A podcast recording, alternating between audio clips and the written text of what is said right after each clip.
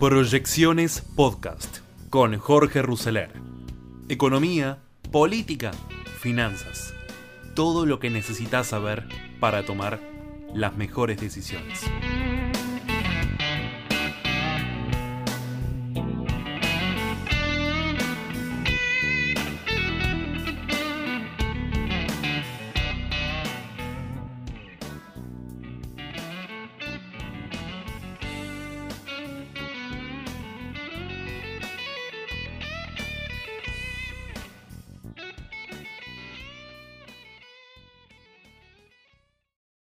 Bienvenidos a este nuevo capítulo de proyecciones del día de hoy.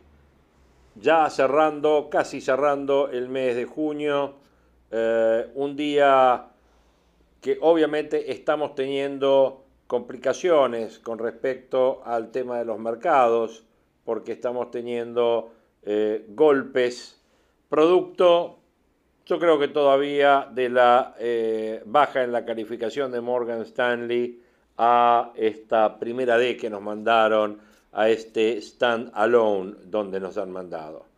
¿Qué es lo que está pasando en los mercados en el día de hoy? Con un dólar libre de 173, un dólar bolsa de 165, un contado con liqui de 167, una tasa de riesgo país de 1586, un dólar solidario de 166,50 y un dólar Banco Nación de 100,50.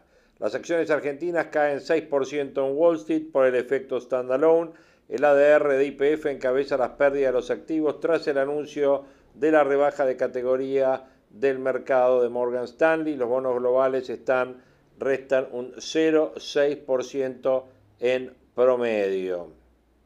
El estatus financiero y económico de la Argentina deteriorado tras el impulso bajista que sufrieron los mercados el viernes con la decisión de Morgan de, de reclasificar a la Argentina como mercado solitario, standalone, ante la prolongada aplicación de controles de capitales. Hoy, las acciones y los ADR son negociados con mayoría de baja en Wall Street, encabezados por IPF, 5%, casi 6 abajo, a 4.60 la acción. El papel de la petrolera acumula una pérdida de 12% en dos ruedas. Banco Galicia cae 1,3%, Grupo Galicia.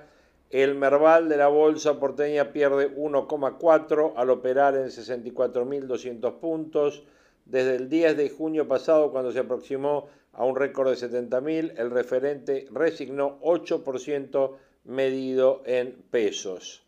Argentina estaba categorizada dentro del rango emergente desde el 2019, antes había sido de frontera, antes de dejar el poder la administración de Macri retomó un estricto control cambiario para frenar la fuga de divisas que se profundizó durante la gestión de Fernández. La noticia conocida el jueves tras el cierre de operaciones, luego que el gobierno anunciara un entendimiento con el Club de París para reprogramar un vencimiento de deuda para marzo del 2022 y de un ligero avance en el diálogo con el Fondo para reestructurar 45 mil millones. Los bonos globales retroceden 0,6% en promedio, mientras tras haber acumulado una pérdida del 4% la semana pasada. Riesgo país de Morgan, JP Morgan, 1.584 puntos básicos. Esta nueva reclasificación no estaba contemplada por el mercado y por ello la baja de precios, que esperemos sea rápido ya que simplemente es un movimiento de flujo de fondos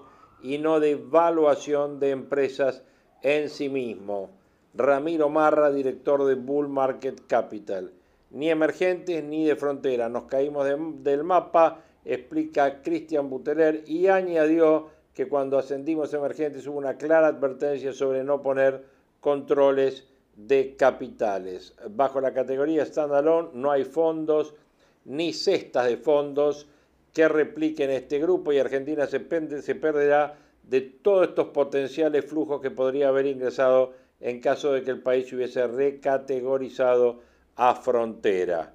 Si bien es una mala noticia en el corto plazo, tal como se vio en el mercado del viernes con caídas del 6% y tanto hoy, a mediano plazo la tendencia del mercado se guiará por las elecciones, las negociaciones con el fondo y el Club de París y el plan económico, si hay alguno, que tenga el gobierno para los próximos años. Eso en términos generales. ¿Qué otras noticias están impactando hoy en el mercado? Bueno, tenemos por otro lado nuevas restricciones. Las aerolíneas ya anunciaron reprogramaciones y cancelaciones de vuelos. Desde la Cámara que agrupa a las líneas aéreas señalaron que las medidas son un cierre de, fronteras virtual y que la capacidad de vuelos internacionales se va a reducir a un 70%. Luego del anuncio de las medidas que restringen los vuelos, las compañías aéreas comenzaron a informar la cancelación y reprogramaciones de vuelos. Se redujo de 2.000 a 600 la cantidad de pasajeros que pueden ingresar por día. Las líneas aéreas, aerolíneas, pidió el domingo por la noche en su página publicó que se cancelaron 59 de los 90 vuelos que tenía programados hasta el 11 de julio. Hay vuelos cancelados a Miami, a Santiago de Chile, a Asunción y a Madrid, entre otros destinos internacionales. La TAM recibió la aprobación para el vuelo Buenos Aires-Lima con fecha 1 de julio y con una limitación de 150 pasajeros. Por eso la empresa se vio obligada a cancelar el resto del itinerario entre Buenos Aires y Lima desde el 1 de julio hasta el 12 de julio inclusive. Dicen que aún esperan información sobre el itinerario de Brasil y Chile. En tanto, Lufthansa tiene vuelos aprobados para el 30 de junio y el 7 de julio con salida a Frankfurt y para 3 y 10 de julio con salida E6 y llegada a Frankfurt. Sin embargo, la empresa preveía dos vuelos semanales.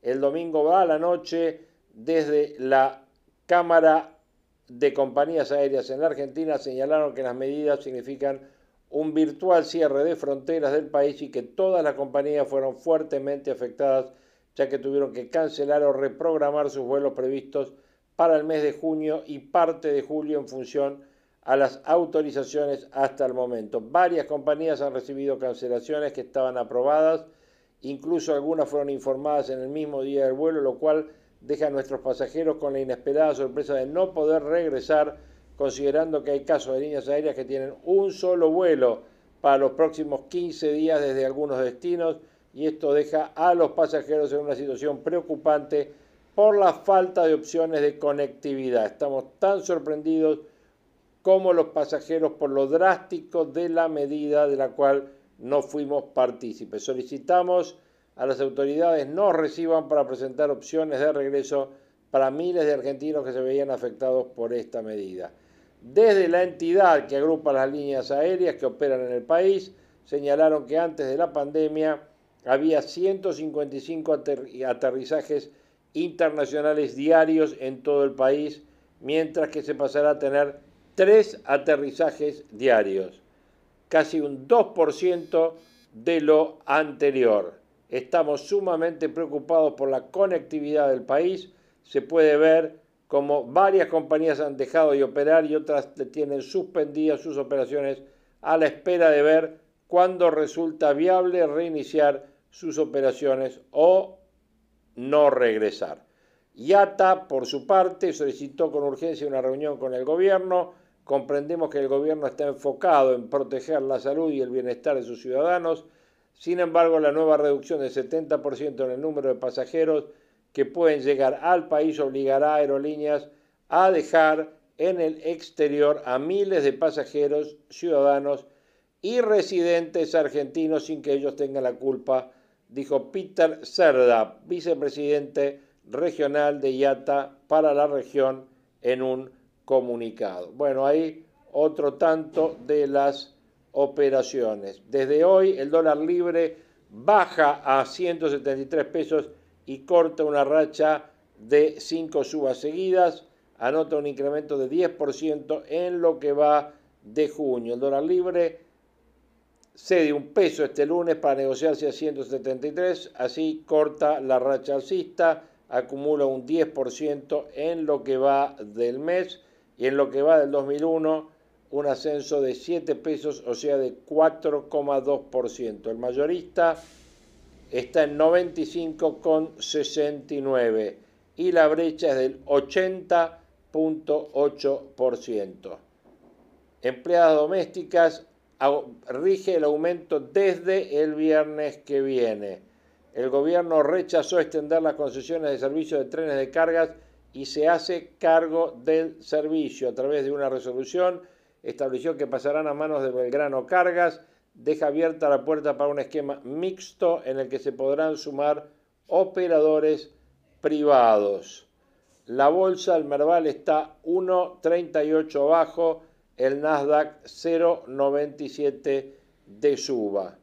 Bueno, un poco lo que le veníamos comentando, se afirma que el sistema de medicina privada está al borde del colapso. Un informe de IDESA señaló que las autoridades comentan que las autorizaciones de los ajustes de cuotas a las prepagas fueron por detrás de la inflación y de los salarios que las prestadoras deben pagarle a sus trabajadores y que el sistema de medicina privada en plena pandemia está al borde del colapso. Bueno, una situación realmente muy complicada. Como tragicómico, el gobierno le otorgó un sello de calidad para exportar carne el mismo día en que se oficializaron las nuevas trabas de venta al exterior.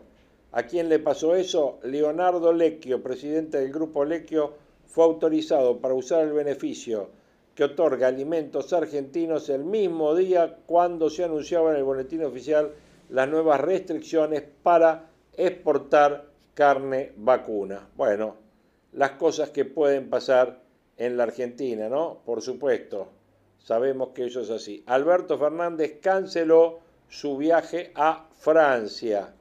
Argentina es el único país que tiene una limitación de pasajeros por día, aseguró la asociación que nuclea a las compañías aéreas. Derrumbe en Miami, confirmaron 10 muertos tras hallar otro cadáver en los escombros del edificio. Laura Novoa habló del pago que recibió por participar en el homenaje por coronavirus y dijo, sé que es poco, pero es un honor para mí.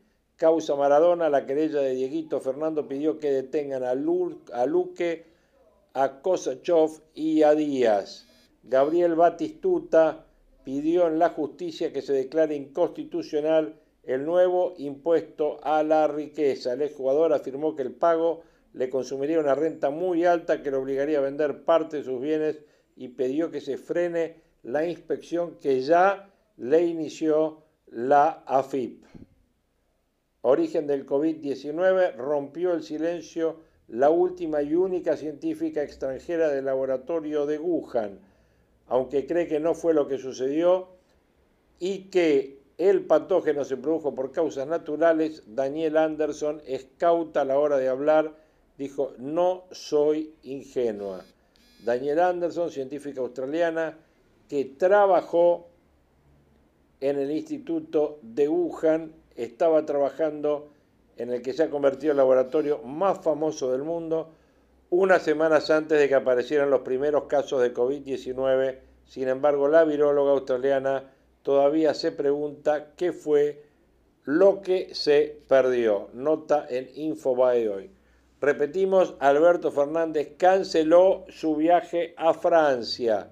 Tenía previsto hacer un viaje y entrevistarse con Macron. Morales le ganó por casi 30 puntos al peronismo en Jujuy y festejó con Manes y Lustó. El gobernador potencia su proyecto presidencial y le envía un mensaje al PRO levantando los candidatos que quiere para la ciudad y la provincia de Buenos Aires. Transporte anunció que no prorrogará las concesiones ferroviarias, ya hablamos de eso, el ministro Alexis Guerrera oficializó el rechazo a la extensión de los contratos de, la, de carga del Sarmiento, Mitre y Roca y el Estado hará las inversiones tras el fracaso de las PPP de Dietrich. ¿Qué dijo Esper? Randazzo el muleto de Cristina y se reúne con Alberto en Olivos. El economista cruzó el lanzamiento de la candidatura que ayer hizo Randazo y apuntó su vínculo con el presidente. En la provincia advierten sobre un repunte en los contagios en los últimos días. Desde el miércoles pasado los casos volvieron a crecer. Todos los países que aceleraron las aperturas han tenido que retroceder, alertó Kreplak. Ojo que se puede venir de vuelta un cierre de las actividades. Afirman que Macri se fue a pasear en yate por el Mediterráneo pese a ser contacto estrecho. En el Congreso sostienen que fue el contacto del diputado López, que obligó a aislarse a Massa, a Máximo, a Negri y a Ritorno. Macri se tomó el avión este domingo para pasar unas vacaciones en España, pese a ser contacto estrecho del diputado Juan Manuel López, que se contagió coronavirus la semana pasada. Macri estuvo con López el miércoles en la reunión de la mesa de Cambiemos. Bueno, algunas de las noticias, vamos a ver los portales económicos, qué es lo que nos dicen.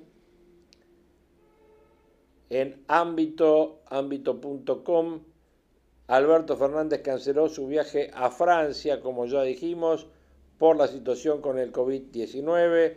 El dólar blue baja tras subir 10 pesos la semana pasada. Wall Street se profundiza la rotación hacia las tecnológicas que se disparan hasta 5%, lleva al Standard Poor's 500 y al Nasdaq a nuevos récords.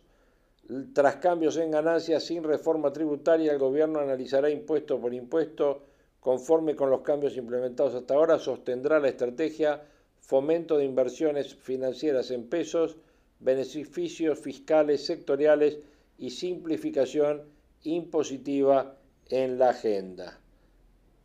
¿Qué más tenemos por acá?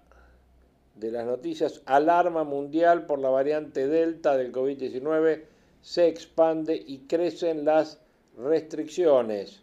La expansión hizo que esa mutación se haga predominante en el Reino Unido y la India y desde allí comenzó a expandirse y los países toman medidas.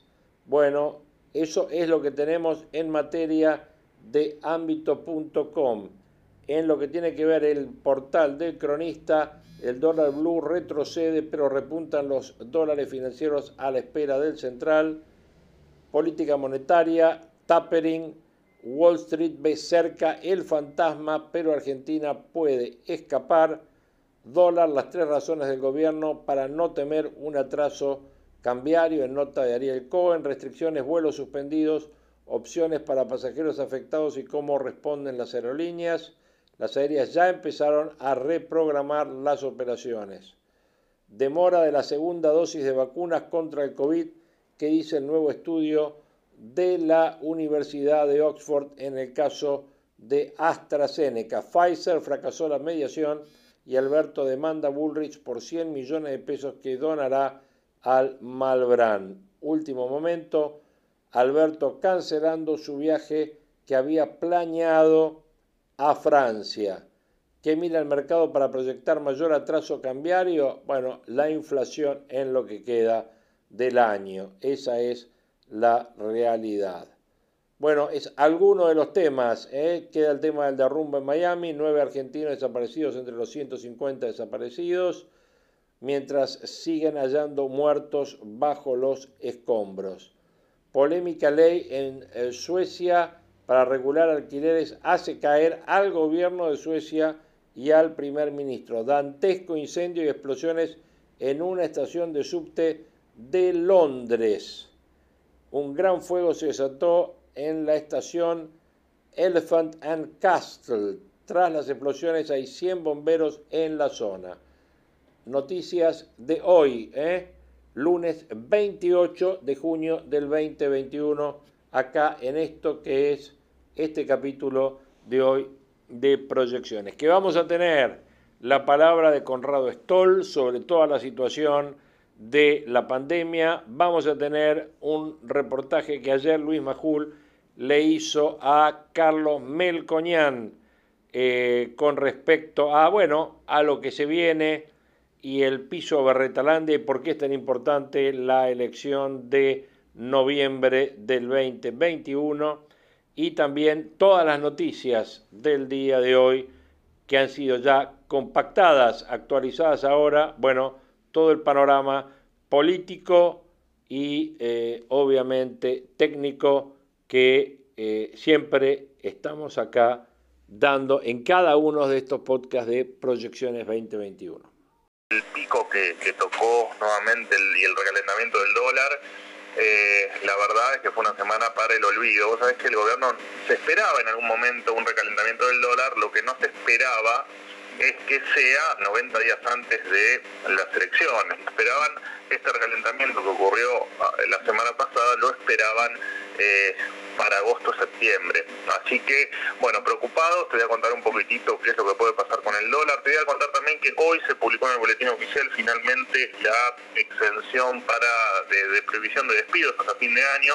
Hoy se materializó en un decreto, así que vamos a estar charlando un poquitito de eso. Y eh, te voy a contar, vos sabés que está avanzando las charlas, por ahora charlas, sobre el cambio en el sistema de indemnizaciones que tiene la República Argentina cuando una empresa despide o un empleador despide a un trabajador y generó bastante ruido en el sindicalismo argentino porque es que una parte encabezada por Facundo Moyano apoya que efectivamente el sistema de indemnizaciones cambie y por supuesto gran parte del sindicalismo está en contra. Pero se viene, me parece, un lindo debate en la República Argentina en materia de empleo y de modificaciones de la ley de contrato de trabajo.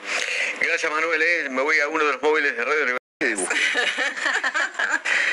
A ver, eh, en el transcurso de la mañana vamos a hablar con un experto español que acaba de publicar junto con otro grupo de científicos del mundo un trabajo sumamente interesante sobre variantes de coronavirus, variantes de SARS-CoV-2 y vacunas.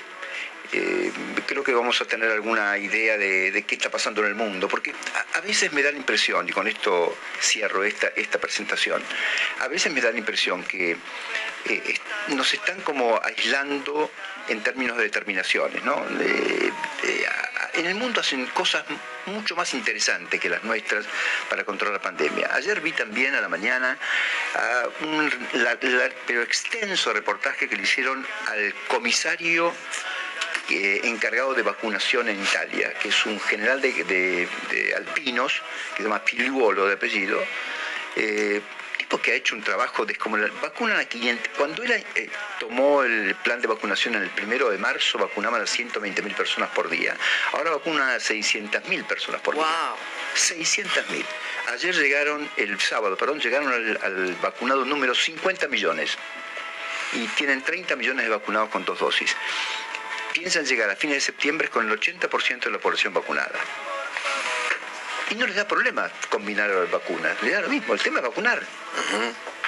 Por ende, el escollo de, eh, me falta, ese escollo desapareció. Es un, es un tema de, ahora que hay vacunas, es un tema de organización. Nada más, claro. Es más que eso, es logística.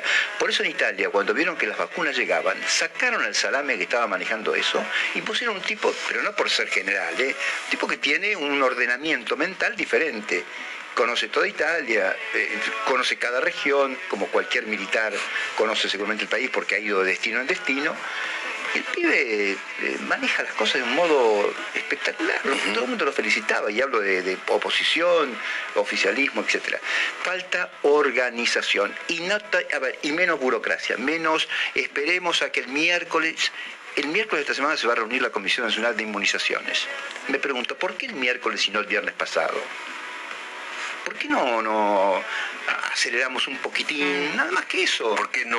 Porque el miércoles y no hoy a las, no, hoy a las 8 de la noche. Claro, ¿Por, qué todos estos meses no se, no se hizo ningún, ningún, eh, ninguna prueba, ningún testeo para combinar vacunas, por ejemplo? Por ejemplo. Sputnik con AstraZeneca. Todos estos meses podrían haberlo hecho. Absolutamente, pero no estamos en, esperando y a esto de, que, lidera la ministra de la Nación, claramente se, digamos, detrás de ella se van alineando todos los ministros de salud de las provincias. Vamos viendo, eh, vamos viendo. 9 y 23. no te imaginas Guadalupe Vázquez, muy buen día. Muy buen día. Un lunes con mucha información política, que no suele ser el caso, pero fue un fin de semana con muchas novedades políticas, las repercusiones del acto de ayer, homenaje. Eh, están abriendo el paraguas antes de los, de los 100.000 muertos. Eh, fue sentido, lo, lo, veían al presidente como acongojado, piensan que es una actuación, piensan que fue sentido. Hay mucha polémica con, ese, con ese acto. ¿eh? Muchos los, los tildan de cínicos por haberlo hecho, los mismos responsables, dicen los mismos que organizaron el vacunatorio VIP, están, están ahí eh, haciéndose las víctimas, otros dicen que no, que fue algo genuino, que está muy bien. Bueno, vamos a estar hablando de eso. Lo cierto es que es es un acto copiado a Angela Merkel. Igual, idéntico. Idéntico, lo hizo Merkel, pero bueno, con la salvedad que me imagino que en Alemania no debe haber habido vacunatorio VIP, deben haber, conseguido las segundas dosis, no. debe haber habido capitalismo de amigos. Bueno, entonces... Son algunas diferencias. Son algunas, algunas pequeñas. Ni compraron ningún laboratorio amigo. Claro, pequeñas, pequeñas diferencias. Bueno, en las elecciones en Jujuy también vamos a estar hablando. Morales le ganó por casi 30 puntos al peronismo. Vamos a estar hablando de eso. Increíble. Está bien que el peronismo fue dividido, ¿no? Lo que vos quieras. Eh, pero... Milagro Sala sacó el 5% de los votos. 5. 5. la heroína de Jujuy. 5. Y el gobierno sacó 12, 11, 12, no sé cuánto. Eh, sí, le ganó por, por mucho, vamos a estar contando los detalles ahora en un ratito. Eh, primer día de restricciones a los vuelos, quejas en las aerolíneas, hay mucha gente enojada, incluso las aerolíneas, ¿eh? están pidiendo audiencia. Porque dice que fue sin aviso, así que les vamos a contar eso. También. Habló Lilita, dijo algunas cosas muy interesantes, Macri se va a España, qué pasa en la interna de Juntos por el Cambio y le hackearon la cuenta a Mario Negri anoche. muy grave, muy grave. Vamos a muy estar contando todos los detalles. El Victoria, el de Milagro Sala, sacó el 5% de los votos. Muy bien, la corrupta. Eh, la, gente la tiene clara. Eh, con los corruptos no. 9 y 26 el servicio meteorológico elevó un poquitito la temperatura o, midió un poquitito más en esta última hora, 6 grados y medio, cubierto el cielo, humedad 86%, el, viento ha parado un poquitito, por lo menos lo que yo observo eh, con los árboles que están en la calle, que miro a través de una ventana, ¿no? El viento sudoeste a 7 kilómetros por hora. Durante la mañana, durante la tarde,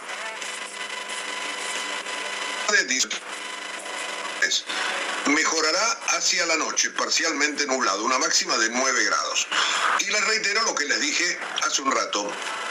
Para toda la semana, frío durante la mañana, mañana una mínima de 4, por ejemplo, y algo menos frío, pero nada cálido durante el día.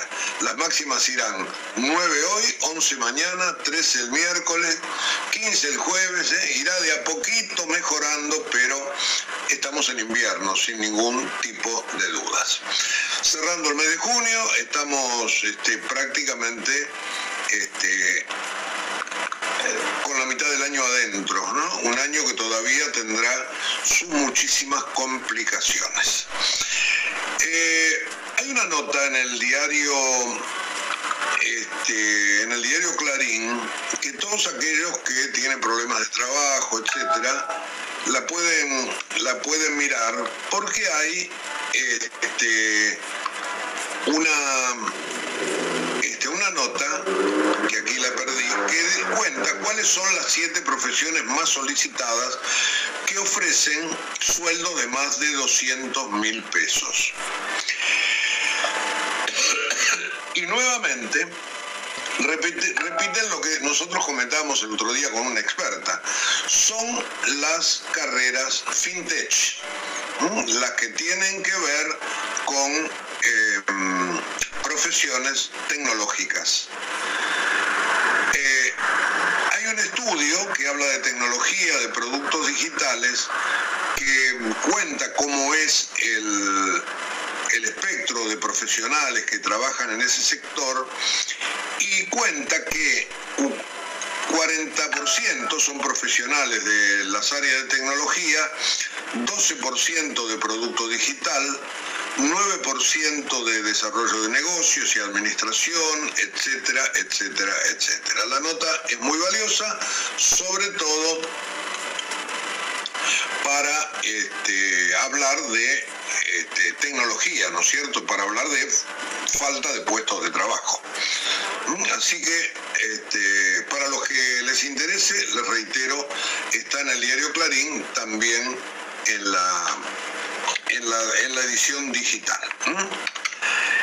Bueno, este, en política, les dije que ganó Gerardo Morales y ayer hubo un lanzamiento, Florencio Randazzo, dio reportajes en las ediciones dominicales, en Clarín, La Nación, contando por qué se larga, por qué lo hace, dónde, este, dónde está más fuerte, bueno, una serie de cosas, quiénes lo van a acompañar. Todavía está un poquito en la nebulosa, hay acompañamiento de cercanía con este, con Roberto Labaña, etcétera, etcétera. El punto este, pasa porque ya Randazzo, otra oportunidad, había querido ser candidato y este, en este momento este, hay quienes dicen, no, es un caballo de Troya para tratar de sacarlo al kirchnerismo o dividirlo. Eh, siempre que aparecieron peronistas disidentes, Sergio Massa fue uno de ellos en su momento, ¿eh? Eh, Francisco de Narváez anteriormente, en la provincia de Buenos Aires sobre todo le hicieron, le golpearon, golpearon fuerte al kirchnerismo. Y es allí, en esa provincia donde el kirchnerismo, donde juega Cristina, donde juega el gobernador Kisilov, quiere nuevamente sacar ventaja. Así que esta aparición veremos el recorrido que tiene. Todavía la cosa no, está demasiado clara. Después hay otro, otra novedad política que es que Mauricio Macri ha decidido viajar al exterior, creo que fue a Madrid. Este, el PRO puntualmente tiene este, muchas conversaciones que tienen que ver con la necesidad que, ellos expresan de que no haya internas, veremos cómo, cómo se arregla la cosa, sobre todo en Capital Federal, que es el distrito de Horacio Rodríguez Larreta, y también en la provincia de Buenos Aires. Eh, por supuesto que está jugando dentro de Juntos por el Cambio Lilita Carrió, anoche la escuchamos, estuvo en, el programa de Diego Seginman, eh, puntualmente Lilita dijo conmigo no cuenten para que haya internas, yo creo que hay que ir a la unidad. Eh, habló, por supuesto, como siempre, muy bien de Patricia Bullrich, no se tiró contra Rodríguez Larreta. Estaba más jocosa que de costumbre. La verdad que en algún momento estuvo demasiado histriónica para, para lo que es su modo de ser, pero allí puso en todo caso a la interna del PRO arriba de la mesa. Bueno, para hablar de Randazo, de estas internas, de las que hay también en el oficialismo, lo tengo al amigo Carlos Fara, que es analista político y, le agradezco mucho este, una charlita de 10 minutos. Este, Carlos Hugo Grimaldi, buen día, ¿cómo te va? ¿Qué tal, Hugo? ¿Cómo estás? Buenos días. Bueno, encantado de escucharte, como siempre. Eh, Florencio Randazzo, ¿es un nuevo caballo de Troya dentro del peronismo? Mira, eh, validad, digamos, eh, eso viene armándose como una opción eh, independiente, ¿no? Digamos, no, no, no para ir a competir, eh, no para hacer una especie de gran competencia por afuera del panperonismo, sino para, digamos, para construir una vía alternativa. Desde ese punto de vista, obviamente, digamos, la primera plana de, ese espacio, digamos, va a ser mayormente con peronistas, pero también, digamos, por ahí con otros sectores, con lo cual yo te diría que, de ese punto de vista es más que nada un dolor de cabeza para el frente de todos, más que para Juntos por el Cambio, ¿no? Claro, no, yo pensaba en Massa, pensaba en De Narváez, ¿no es cierto? Y ahora este, ahí también, sobre todo rajuñándole en la provincia de Buenos Aires, que me parece que es el distrito este, que se quiere ganar sí o sí, ¿no?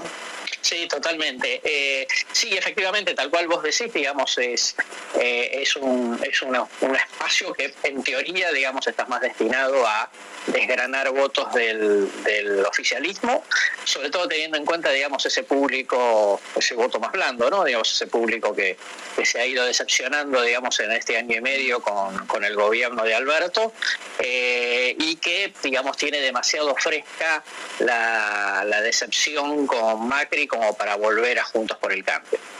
Claro. Eh, el gobierno, el frente de todos, eh, hoy por hoy aparentemente este, está aglutinado. Este, mm, Cristina eh, Massa, Máximo Kirchner, obviamente, Kisilov, por un lado, y, el presidente, ¿está integrado a esa, esa masa crítica? Bueno, no, no desde el punto de vista, digamos, de las grandes decisiones políticas, ¿no? Definitivamente no. Este, y eso, digamos, forma parte de, la, de los problemas, ¿no? Porque más allá de que vos quieras tener unidad, pero, digamos, está separada la cabeza del Ejecutivo de, la conducción política, siempre son, siempre son lío.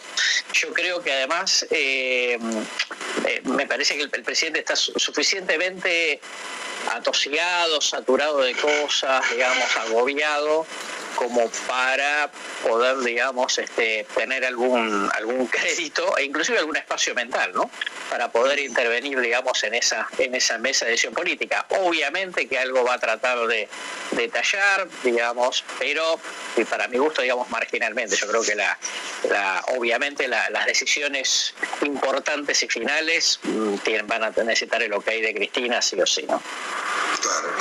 Eh, y con respecto a Juntos por el Cambio, está la cuestión si tiene que haber paso o no tiene que haber paso. A mí me parece que ahí hay un problema de fondo que hace a que a los argentinos este, no nos gustan las primarias. Digo, yo escucho a muchos analistas que se la pasan alabando las primarias de republicanos y demócratas en Estados Unidos y que acá este, critican lo que deberían ser las pasos. ¿Por qué? Porque son unas elecciones un poco este, forzadas. Este, eh, tratemos de mirar más este, sociológicamente la cosa. ¿Al argentino le gusta más el dedo que la elección? No, a ver, me, parece que es este, yo no lo, relativizaría, ¿no? Digo, me parece que hay, hay primarias que se han hecho este, antes de que existieran las pasos, digamos que fueron como muy movilizadoras, ¿no? Eh, la de Cafiero Menem. La de Cafiero Menem, ni hablar, por supuesto, quizá la, más movilizadora, pero entonces estuvo, digamos, la, primaria entre Bordón y Álvarez cuando definieron la fórmula del frepaso en el 95, ¿no? y, y después una, digamos, que también fue bastante importante de participación, que fue la primaria entre De la Rúa y Fernández Mejide para decidir quién era el candidato a presidente de, la Alianza en el, en el 98. ¿no? Entonces, este, no, yo te diría que desde ese punto de vista me parece que, eh, digamos, lo, que, lo que sí sucede es, eh, primero, son primarias de asistencia obligatoria, ¿no? Y aún cuando vos podés no ir a votar, de todas maneras, digamos, eso fastidia. Eso me parece que es un elemento que definitivamente hay que virar, digamos, al modelo uruguayo, en donde las primarias son este, abiertas, pero no son obligatorias, ni para, ni para, digamos, para que los votantes vayan, ni tampoco para que los partidos tengan que exponer sus papeletas si no van a tener primarias. Esto, digamos, forma parte también de la cuestión. Y un detalle adicional que es que, aun cuando las primarias son garantizadas por el Estado, que a mí en lo personal me parece bien, digo, porque si no, después está el tema de que las cúpulas, eh, digamos, cierran los partidos este, y, tenés, digamos, este bajo nivel de representatividad. Lo que sí me parece, digamos, es que las, muchas veces los partidos no tienen primarias, eh, sencillamente porque no tienen recursos, ¿no? Porque vos para hacer una primaria necesitas imprimir eh, boletas como si fuera a votar el 100% de la gente para que vaya a votar a tu primaria, no sé, 10 o 20 o lo que sea. Eh, y eso, digamos, es un costo muy importante y entonces hay muchos que prefieren, digamos, en llegar a alguna suerte de consenso interno para no tener que desgastarse económicamente ¿no? en la primaria. No, no, las explicaciones son efectivamente muy válidas. También está la otra que este, el, público que habitualmente prefiere otro partido te puede contaminar tu propia interna. Sí, eso también es, es, un tema, es un tema a considerar desde ya. Los partidos que tienen, digamos, más estructura pueden contaminar las internas de los partidos que no la tienen. Eso, eso también hay que considerarlo, digamos. Por eso la, primaria se hizo abierta y obligatoria, porque cuando vota todo el mundo no, no hay manera, digamos este, no, hay aparato que alcance para influir en otra, en otra primaria. Claro. Eh, bueno, ahora vamos al caso puntual de Juntos por el Cambio. Para vos, ¿se puede llegar a resolver negociando o hay distritos donde no hay vuelta atrás, por ejemplo, la provincia de Buenos Aires? Mira, me parece que hoy por hoy, digamos, están claramente mucho más cerca de una primaria, porque las partes en disputa este, creen que, bueno, digamos, no, tampoco es una mala, una mala novedad, digamos, de tener que ir a una primaria, el, que el problema, digamos, está más en el, en, yo diría, en el, en el grado de pirotecnia verbal, digamos, que está viendo previo a la, a la definición. Lo que pasa es que, bueno, era una fundamentalmente era una gran discusión del PRO y ahora, digamos, la situación se complejizó al, aparecer la posibilidad de manes en provincia de Buenos Aires, por lo cual el radicalismo dice, bueno, no hay problema, nosotros quieren una primera, vamos a la primaria, ustedes quieren ir con dos partes, quieren ir con una, etcétera, no, no, no nos afecta, cosa que hace, yo diría, unos 20 días atrás, antes de que se conozca la intención de manes de participar, el radicalismo estaba, sobre todo en provincia de Buenos Aires, tratando de ver en cuál de las dos listas del PRO se iba a inscribir, digamos, ¿no? Iban a mandar dirigentes a un lado, dirigentes para el otro, digamos, así, así podían entrar en la, en la lista final. Y eso hoy se complejizó con, con la movida, con, la, la, movida radical que generaron una especie de, de, evaluación o mini evaluaciones hasta que pasó lo que pasó con la derrota de, Mauricio Macri en las PASO, ¿no? Definitivamente, acá hay dos escenarios posibles que eh, miran con mucha atención en el mundo financiero.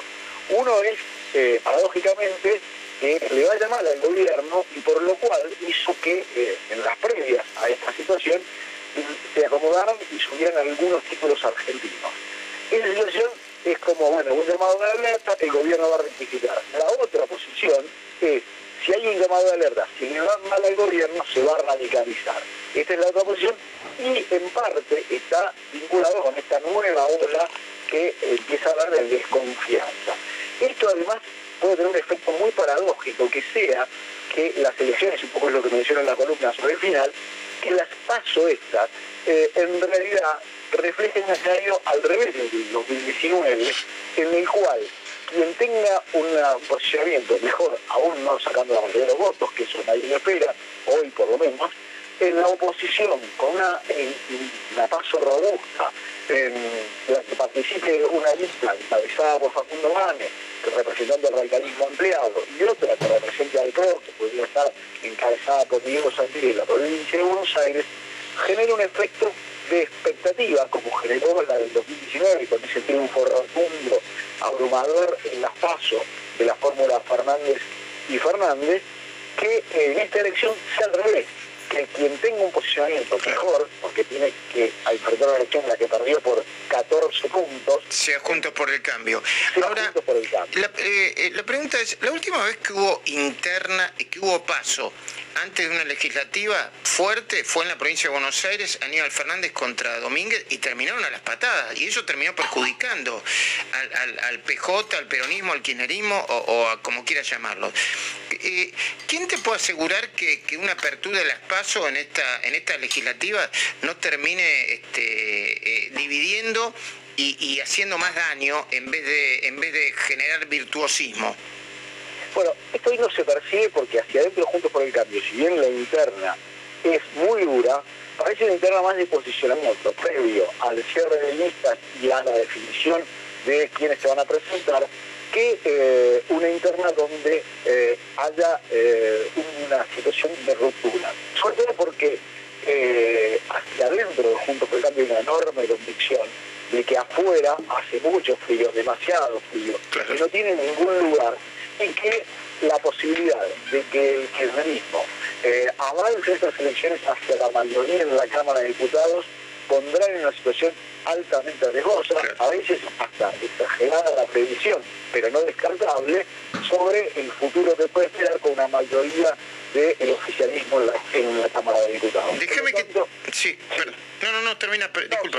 esto. Por lo tanto, el incentivo para permanecer unidos y además no habiendo un foco disruptor tan grande como existía con la figura de Alberto de Aldíbal Fernández, más la imposición de Cristina Kirchner en las elecciones de 2015 y un periodismo que ya estaba dividido en ese momento. Hoy Juntos por el Cambio ha resistido este año y medio largo y se mantiene unido en gran medida por el espanto. Claro. Eh, Claudio, te agradezco mucho esta mirada. Eh, gracias por atendernos casi siempre a esta hora, algunos lunes. Eh, es muy importante tener tu mirada y tu reflexión. Muchísimas gracias.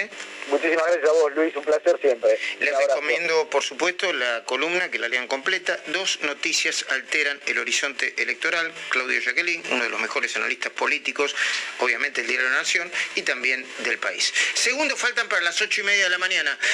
para los que recién se levantan, que hace mucho frío y que se abriguen, por favor, Mariana. Mucho, mucho, Luis. 6 grados y medio la temperatura, 5 de térmica tenemos en este lunes frío, que vamos a tener una máxima de 9 grados y que va a llover también, les digo, que lleven paraguas. Gracias a todos los que llaman, gracias a todos los que se comunican con nosotros, ¿eh? Nada, nada de esto, nada de esto fue El rotativo del aire de Radio Rivadavia. Siempre antes, con la verdad. Dos minutos de noticias. Hora 8, 30 minutos, 6 grados 5 décimas la temperatura actual, la sensación térmica es de 4 grados 9, la humedad del 87% y el cielo está cubierto. Continúa la advertencia violeta por bajas temperaturas, al menos hasta el miércoles 30 para la región centro y norte del país. El Servicio Meteorológico Nacional sumó una alerta naranja por fuertes vientos para el centro y este de la provincia de Buenos Aires. Alertaron que habrá miles de argentinos que correrán el riesgo de quedar varados ante el cierre de fronteras. La Asociación de Transporte Aéreo Internacional indicó que el gobierno debería informar cómo se distribuirán las 600 plazas que prestan servicios al país. Inseguridad. Locura en La Matanza. Un delincuente asesinó a un almacenero por una lata de cerveza. Informa Julián Amado. Móvil. Ocurrió en Parral entre Pampa y Derqui de San Justo. Un delincuente ingresó a un almacén simulando ser cliente, pero se robó una lata de cerveza. Silvestre Quirós, el almacenero, le reclamó, intentó detenerlo. El delincuente de 29 años golpeó en la cabeza al almacenero con un unchaku de artes marciales y luego con un cuchillo lo apuñaló. Intentó fugar. En su ira robó dos vehículos, pero fue detenido por la policía. El almacenero, en tanto, fue trasladado al hospital Balestrini de La Matanza, donde finalmente murió. Julián Amado, Radio Rivadavia. Eurocopa. España se enfrentará con Croacia a las 13 horas Argentina y Francia se medirá ante Suiza por los octavos de final a las 16. Copa América. Argentina jugará con Bolivia en la ciudad de Cuibá, capital del estado de Mato Grosso. Desde las 20 vivilo por Rivadavia con los relatos del Pollo Viñolo y el comentario de Enrique Macaya Márquez. La participación de Marinelli, Benedetto y el equipo de la Oral Deportiva. Argentina está en Rivadavia.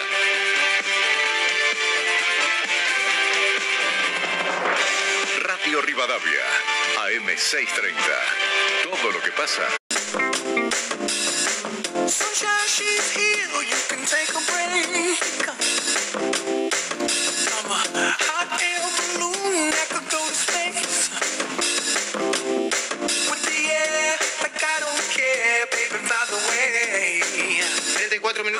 Desde las 8 de la mañana. Esto es, eh, este programa se llama Esta Mañana y se emite por Radio Rivadavia AM630. 6 grados y media ahora la temperatura, 5 grados una décima de térmica hoy, mucho frío y la máxima en 9 grados. Enseguida estamos hablando con Nelson Castro en su columna habitual, su diagnóstico político y algunas veces sanitario y médico también. La Eurocopa hasta ahora nos va dejando muy buenos partidos, la emoción de ver al público en los estadios y casi todos resultados con lógica. Ayer se produjo el primer gran batacazo, quedó eliminado Países Bajos, estamos hablando de Holanda, la naranja mecánica, perdió 2 a 0 con República Checa. También se fue el último campeón, la Portugal de Cristiano Ronaldo, le ganó 1 a 0 Bélgica, se clasificaron Dinamarca e Italia el sábado, hoy tenemos dos partidos, a la una Croacia contra España, a las 4 Francia, el último campeón del mundo contra Suiza.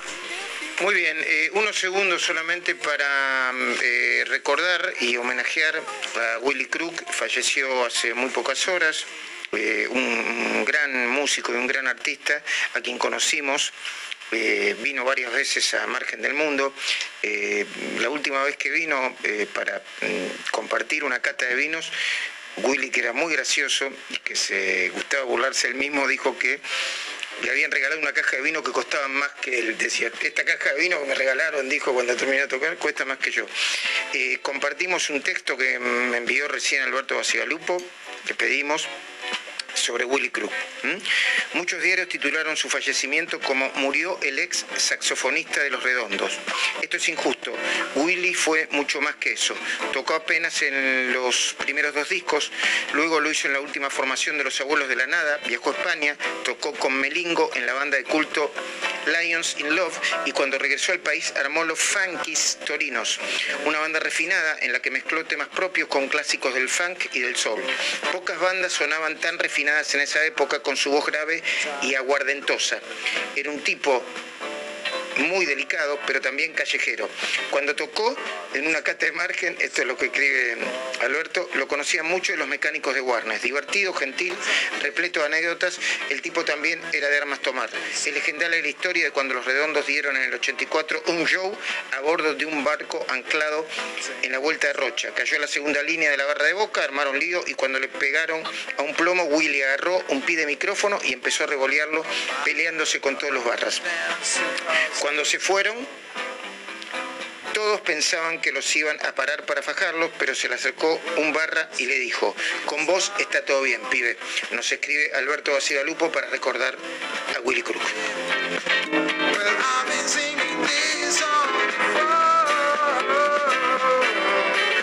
Información importante de tránsito, Luis. Panamericana muy cargada desde ruta 202, sentido a Capital, camino del Buen Aire con demora en la salida panamericana. Precaución, hay un siniestro vial leve en autopista Richeri en el kilómetro 24, mano a Ciudad de Buenos Aires.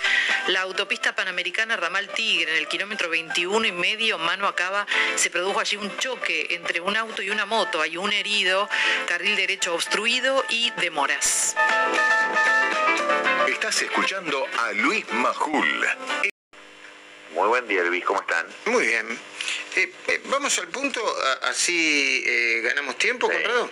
¿Se debería aplicar una restricción inteligente de fronteras y en todo caso, cómo sería? Y es lo opuesto a decir cierro todo. Estamos en una zona, dijimos el otro día, que es el epicentro de la pandemia en el planeta. Eso es América Latina en este momento. Ahora, la Argentina tiene esa particular situación, siempre tenemos una situación particular, con los Estados Unidos, por la cantidad, miles de personas que están viniendo a Estados Unidos, que vienen a vacunarse. Nadie viene de vacaciones nada más, todos a vacunarse. Entonces, restringir vuelos desde y hacia los Estados Unidos, que bajan esa cuota, se bajaría a partir de julio, eh, realmente no tiene lógica. Pensá que el que se da Moderna o Pfizer en Estados Unidos vuelve a la Argentina con una primera dosis que se la dio por lo menos tres o cuatro semanas antes, o sea que vuelve con anticuerpos y anticuerpos muy efectivos. Y el que se dio Johnson y Johnson no esperó hasta el último día, también se la dio al llegar. Por lo tanto, cuando vuelve de Argentina, tiene grandes cantidades de anticuerpos. Entonces, hay que decidir algo efectivo. O eso, mantener vuelos o aumentar los vuelos a los Estados Unidos. No estoy diciendo otros lugares.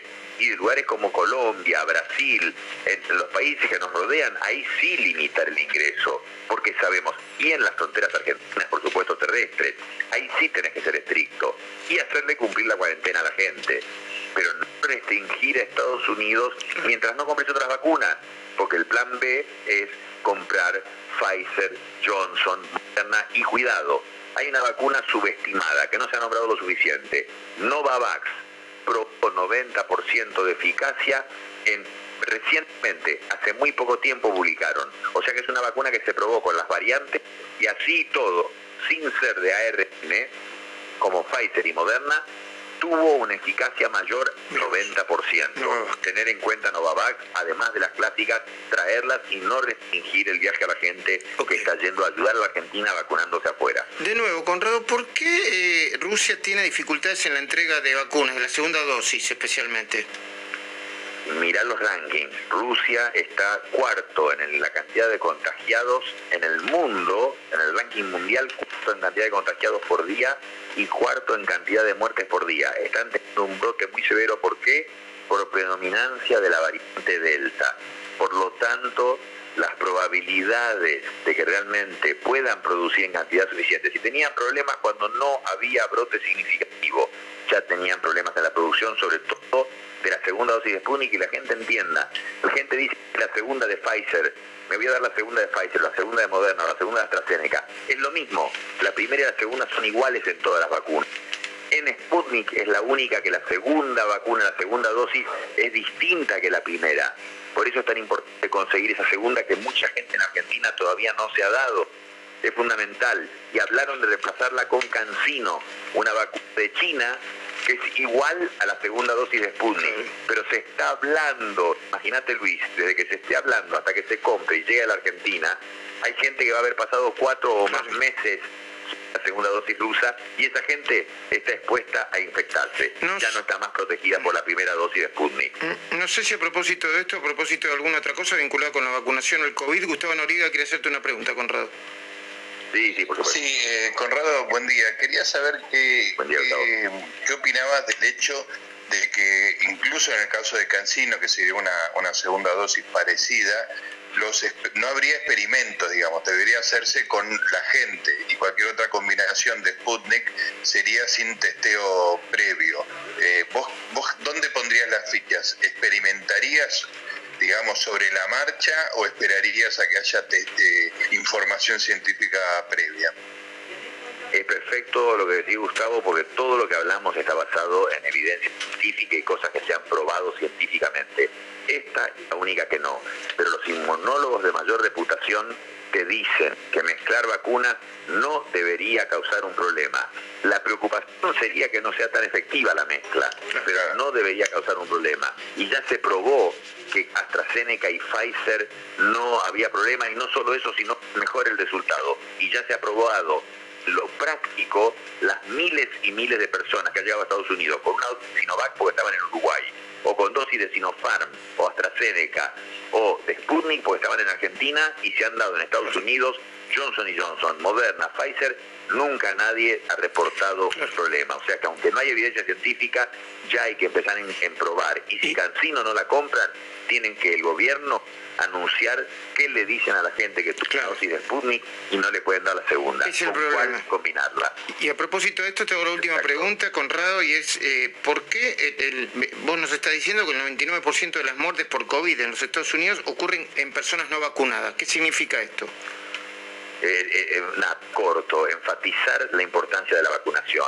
Vos ves Los Ángeles, que estuvo devastado también, casi como Nueva York hace meses y meses el año pasado, y hoy eh, el 99,8% de las infecciones, o sea, todas las infecciones ocurren en gente que no está vacunada.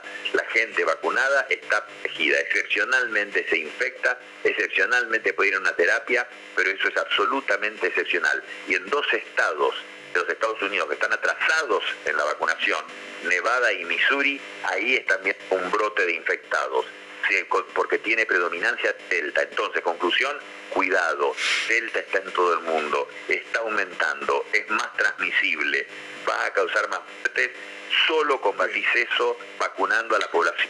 Más del 50% de la gente tiene que tener doble dosis. Gracias Conrado, nos reencontramos mañana cuando vos lo dispongas. Muy buenos días, Luis. Hasta luego. Muy bien, con esto le dan un panorama muy, siempre muy, muy completo sobre el COVID y las vacunas. 7 eh, de la mañana, 55 minutos. Actualízame, por favor, los datos. 6 grados 2 la temperatura en la ciudad de Buenos Aires, Luis. 2 grados 8 la térmica. La humedad 85%, la máxima 9 grados para hoy. Escuchen, chicos que están acá en la mesa. Si les duele la cabeza, la espalda, una muela, tienen dolor articular o fiebre, piensen siempre en el nuevo Geniol que alivia los mil y un dolores. Geniol es un comprimido de liberación inmediata con paracetamol. Con el nuevo Geniol, con paracetamol, el dolor desaparece.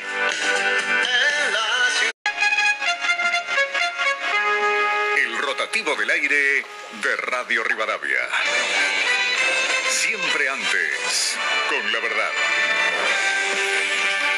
Dos minutos de noticias. 8, un minuto, 6 grados 2, la temperatura actual, la térmica a esta hora es de 2 grados 7 décimas, 85 el porcentaje de la humedad, el cielo está parcialmente nublado. En el inicio de la semana más fría del año, nevó en la provincia de Buenos Aires y Santa Fe. El fenómeno se registró en las localidades bonaerenses de Lincoln, Ameguino, General Pinto y Coronel Pringles y en el Hortondo, en el sur santafesino. El Servicio Meteorológico Nacional emitió una alerta violeta por bajas temperaturas para gran parte del país. Los especialistas descartan por el momento que nieve en la ciudad de Buenos Aires, aunque se espera una sensación térmica cercana a los 0 grados. En la provincia de Buenos Aires, el viceministro de Salud Nicolás Kreplak advirtió que en los últimos cuatro días subieron los casos de coronavirus. Anticipó que podrían volver las restricciones fuertes y señaló que están haciendo un seguimiento muy estricto de los viajeros que regresan al país. Pidió también ante la inminente llegada de las vacaciones de invierno que la gente no se vaya, que no viaje. El gobierno oficializó la prórroga de la prohibición de despidos hasta fin de año. El decreto publicado hoy en el boletín oficial establece que tampoco se podrán aplicar suspensiones por causas de fuerza mayor o disminución de trabajo. Italia elimina desde hoy el uso del barbijo. Tras más de ocho meses ya no será obligatorio el aire libre, aunque piden cautela ante el avance de la denominada variante Delta del coronavirus. Con todo el país en zona blanca, funcionan ya bares y restaurantes y se preparan incluso a permitir la apertura de discotecas con vistas a la temporada turística. Ya se incrementa el tránsito en los corredores de ingreso, la INTA General Paz, zona de Mataderos, de Voto hacia el Río de la Plata. Lo mismo ocurre en Panamericana, cargada a bifurcación de los ramales. Y también la autopista La Plata-Buenos Aires, Sarandí, kilómetro 7 hacia Ingeniero Huergo, entre otros puntos. Recuerde que el tren Mitre, el ramal Suárez, está operando con demora, problemas técnicos en retiro, mientras que el ramal Bartolomé Mitre en forma parcial por obras, el resto lo hace por ahora para pasajeros esenciales y con los cronogramas habituales. Hugo Palamara, Tránsito Radio Rivadavia. En 30 minutos volvemos.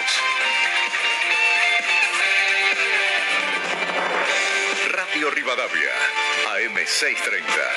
Todo lo que pasa, todo el día.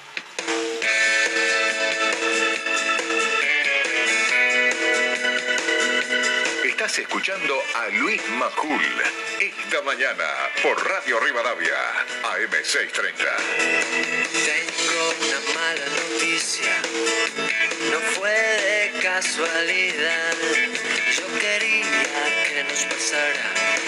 8 de la mañana, 4 minutos. Mucho frío en la ciudad de Buenos Aires, en la provincia de Buenos Aires y en el resto del país. Frío, frío, Luis, 6 grados 2 la actual, la temperatura ahora 2 grados 8 la térmica y la máxima que anunciamos hoy 9 grados. Atención que nos vamos a meter en esta media hora con el tema de toma de tierras con eje en Reconquista, pero también en Mascardi. Luis Gasulla nos va a dar información sobre el tema. Vamos a hablar con una diputada nacional de la coalición cívica sobre eso.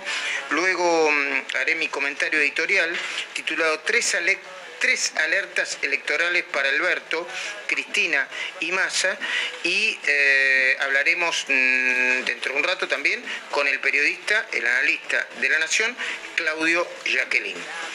Ahora repasamos algunos títulos y actualizamos algunos títulos, empezando por los del diario La Nación. El principal, el gobierno avanza con las estatizaciones y pasará a operar los trenes de carga. Asumirá la gestión integral, pero en el futuro podría incorporar a privados. Es una nota que firma Gabriela eh, Origlia y hay una columna eh, complementando la información que firma Diego Cabot, una medida que suma desconfianza. Otra foto, la principal, atacaron a tiros un penal y se fugaron ocho presos. Un ataque externo con disparos de ametralladora contra la guardia del penal de Piñero, a 20 kilómetros de Rosario, permitió que ocho reclusos del pabellón de un poderoso narco atravesaran los alambrados para fugarse. En la evasión murió un preso. Otro título, el tercero en orden de importancia, incertidumbre y quejas advierten que habrá miles de varados por día las restricciones de los vuelos. La Casa Rosada defendió la decisión de limitar los arribos, dudas sobre la cuarentena en la provincia. Otro de los títulos de La Nación importante, le voy a pedir una línea a Luis Gasulla para que me agregue, y para que me agregue más información y su mirada, triunfo de Morales y derrota kirchnerista en Jujuy. Eh, dirigentes, un segundito. Dirigentes de la UCR acompañaron al gobernador en los festejos. Eh, no solamente eh, triunfó por mucho Morales, sino que Milagro Sala me dice, no sé si está confirmado, que no ni siquiera pudo obtener un concejal Exactamente, porque eh, Gerardo Morales sacó en total con su vicegobernador, el peronista Carlos Hacking, 48,93% de los votos. De Morales son el 42%, o sea, la lista interna peronista que está apoyando a Morales sacó más que las otras listas kirchneristas separadas en Jujuy. La de Milagro Sala sacó muy poco, cinco puntos, y Milagro Sala eh, estaba eh, recién eh, y habló con los medios kirchneristas y ¿qué dijo Luis? Fraude, que no fue transparente y acusó obviamente a los medios hegemónicos de no contar lo que pasa en Jujuy. Gracias. El último título, la solapita de arriba, le decimos nosotros así a, los títulos de Diario de la Nación, con Messi, los suplentes, la selección sale a buscar goles. Sí, señor, con un equipo formado por habituales jugadores que no son titulares, va a enfrentar a Bolivia. Armani, Montiel, Pesela, Lisandro Martínez, Marcos Acuña, Guido Rodríguez, Palacios, Papu Gómez, Messi, que cumplirá 148 partidos y se transformará en el jugador con mayor cantidad de presencias con el seleccionado nacional, Agüero y Ángel Correa. 8 de la mañana, 7 minutos. 6 grados 2 la temperatura ahora, 2 grados 8 la térmica. El tema del día, limitan la entrada de argentinos, se advierten por miles de varados afuera, podrán ingresar solo 600 por día. Hasta ahora se permitían hasta 2.000 ingresos diarios al país. Desde hoy, para restringir la circulación de la variante Delta del COVID, se reducirán a 600. Además de los títulos que están en el Diario de la Nación y que se repiten en el Diario Clarín, uno tiene que ver con Morales y su triunfo en Jujuy, otro con el ataque eh, con ametralladoras y ocho fugados de un penal de Rosario. También hay dos títulos que no aparecen en la tapa del Diario de la Nación y que complementamos ahora.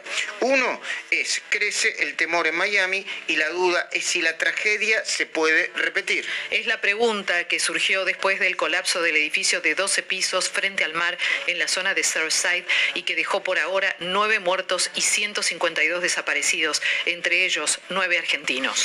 Otro nevó en provincia y arranca una semana de frío polar. Habrá vientos fuertes, pone Clarín en su tapa. Cayó nieve en Lincoln, Ameguino, Coronel Pringles y General Pinto. En el AMBA no habrá nevadas, pero anticipan que será hasta ahora la semana más fría del año. Y ah, para hablar del seleccionado de Messi, Clarín dice que Messi va por un nuevo récord. Leo sigue y jugará su partido 148. va, va a superar a Javier Mascherano. Lo igualó en el último encuentro y ahora se va a transformar en el jugador argentino con mayor cantidad de partidos. Muy bien, eh, vamos a... toneladas de... Sí, que esto es muy relevante porque, viste cuando dice, no, pero la gente no entiende y la macroeconomía es otra cosa y baja a la calle y qué sé yo, este, que a mí particularmente eso me viene bien en términos de explicarlo esto es el embudo, ¿eh? Siempre esta discusión del empobrecimiento es el embudo. O sea, no es que toda la macroeconomía puede funcionar bien y esto mal. Eso no ocurre más allá de que hoy hay una discusión sobre inequidad en el mundo, aún en los países que andan bien. Nobleza obliga, la pandemia en el planeta Tierra blanqueó. Aumentó la desigualdad. Sí, pero, el empobrecimiento de la clase media en Argentina es eh, eh, superior a la media. Mínimo, mínimo. El empobrecimiento de la clase media y la pobreza, mínimo. Y te estoy hablando con fundamentos de un trabajo presentado en la pastoral social. ¿Mínimo? Mínimo, 50% a la macroeconomía. Wow mínimo. Es como que te digo, vos haces la macro bien y la pobreza fue a cero, no, voy a distinguir entre clase media y pobreza. Si macroeconómicamente haces las cosas bien, la clase media sube enseguida. Sube enseguida. La pobreza es un tema, yo hasta lo he discutido con sociólogos, porque el economista llega hasta determinado lugar. Yo en el 100% de la teoría del derrame no, creo, no creo.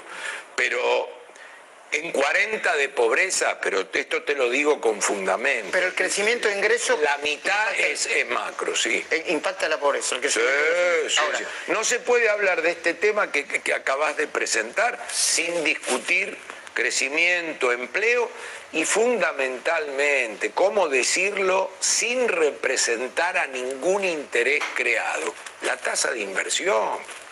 La tasa de... Vos tenés que pensar que para cualquier negocio... Tenés que tener una tasa de inversión. Vos tenés que tener uno que ponga plata. Y que acá, diga- no- y acá Claro. se están yendo.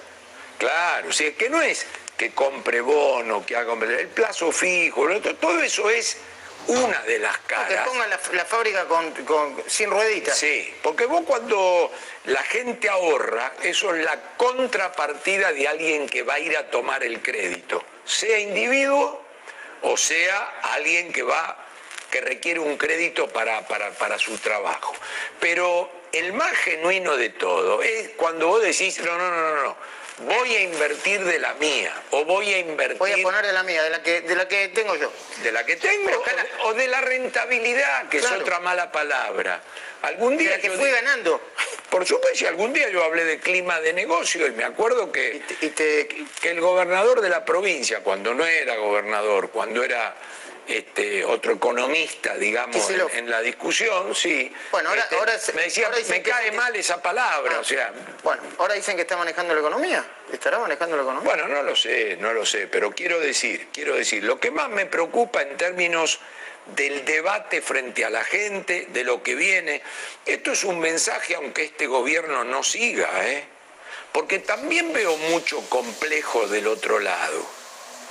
Hay complejo del otro lado.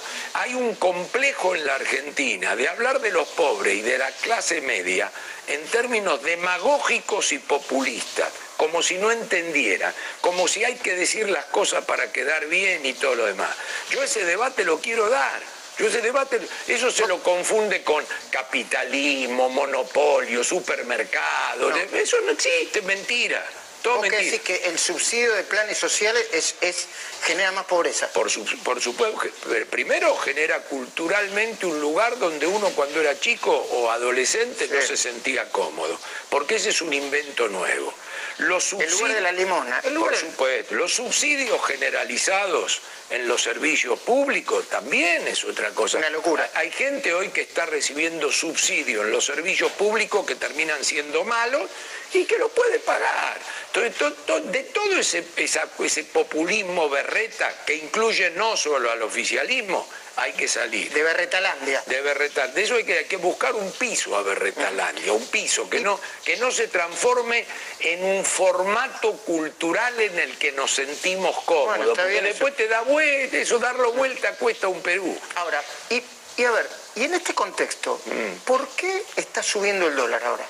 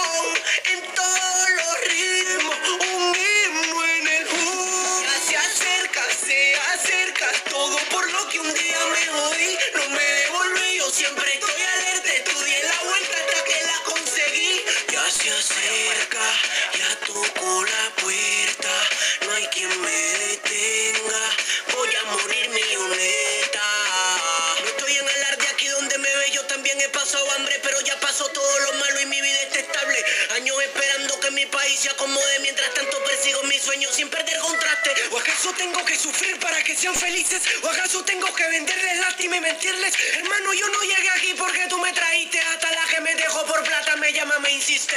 Hiciste nada por mí, pero te quiero porque existes. A ti, querido oyente, que My Music compartiste. Te deseo en tu vida que lluevan los benjamines mientras tanto ando con una Argentina fitness. Si no es pase money, no llame.